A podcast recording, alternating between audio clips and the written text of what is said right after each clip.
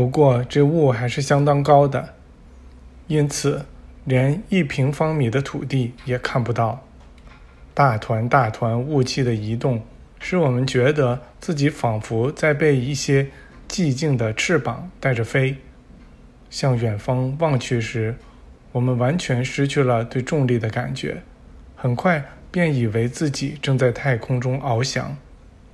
就我个人而言，我的失重感非常强烈，以至于我漂浮到了屋顶之上。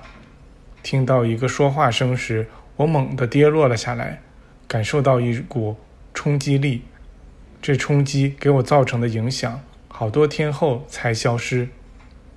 这天早晨，我们决定在这座寺庙里待三天，因为我们只剩下一处有趣的地方要去参观，然后就要与其他小组会合了。艾米尔带来了一些讯息，他们中的一位告诉我们说。我们队长的那个小组刚刚在三天前参观过这座寺庙。吃完早饭后，我们出去看雾气渐渐消散。我们仔细观察着这雾气，直到它完全散尽，并露出了太阳。我们看到了坐落在远处山谷中悬崖下面的那个小村庄。大师朋友们决定去访问那个村庄。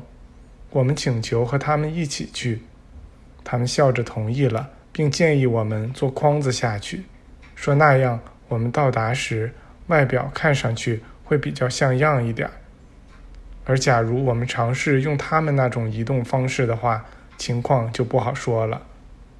于是人家把我们一个一个的放下去，直到那座山崖上，然后又从那里把我们放到了高出村子的。那片小高原上，我们中最后一人刚刚跳出筐子，大师朋友们就出现在了那儿。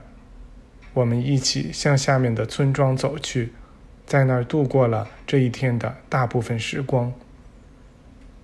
那是这些山区中很典型的、奇特的古老村庄。这儿有二十多所在岩壁中开凿出的房屋，入口处用石板堵住。采用这种建筑方式是为了避免房屋被冬雪的重量压垮。村民们很快聚集起来，艾米尔与他们交谈了一会儿，说定第二天下午举行一场集会。这消息被送了出去，以便通知附近想要参加集会的人。人家告诉我们说，施洗约翰曾在这个村子住过。并在那座寺庙接受过某些教导。那座寺庙当时的状况就和现在一模一样。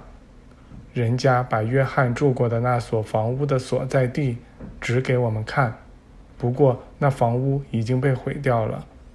当我们傍晚回到寺庙时，这儿的空气变得很晴朗，所以我们能看到一大片广阔的区域。人家只给我们看。约翰到附近村子去时所走的那些路径，这座寺庙和约翰居住的那个村子，至少是在他到来六千年前修建的。人家又让我们看我们出发时所走的那条路，它也是从那时起就供人使用了。将近下午五点钟时，那位文献之友跟我们握了握手。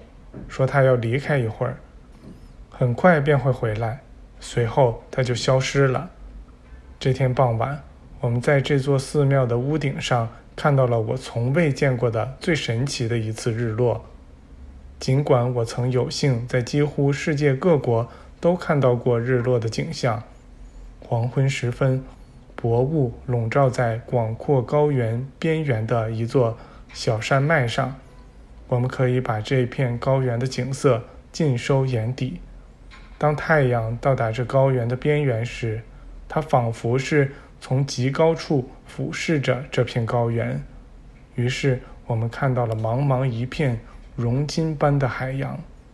随后，落日的余晖点燃了一座座高峰，远处的雪山闪耀着光芒，一片片冰川就像巨大的火舌。这些火红的颜色又与天空中的种种色调连成一片，仿佛融入了其中。散落在高原上的一个个湖泊，突然像火山似的喷出火焰，与天上的色彩混合在一起。我们一度觉得自己正置身于一座寂静地狱的边上，随后，一切都融合成了一片和谐的色彩。一个温和宁静的夜晚降临到了这片风景之上。其中散发出的平和安宁的气氛，是语言无法形容的。我们在平台上一直坐到半夜，相互聊着天儿，并向艾米尔和贾斯特提出了一些问题。这些问题主要是关于当地的人种和历史概况的。